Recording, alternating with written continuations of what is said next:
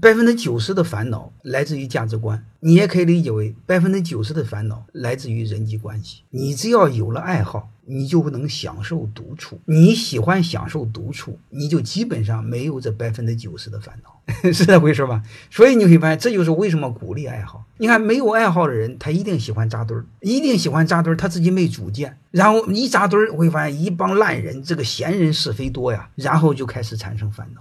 包括我，我一再跟你们说过，我在江湖上是三不：不和别人吃饭，不和别人见面，然后不接电话。我最讨厌的是说话，我最喜欢的是独处。你不需要看人脉，你优秀的时候就有人脉，你不优秀的时候就没人脉。虽然人同情弱者，但是你一定要知道，人在合作的时候都会找强者合作，永远不会找弱者合作。所以你只要是弱者，你有人脉也是假的。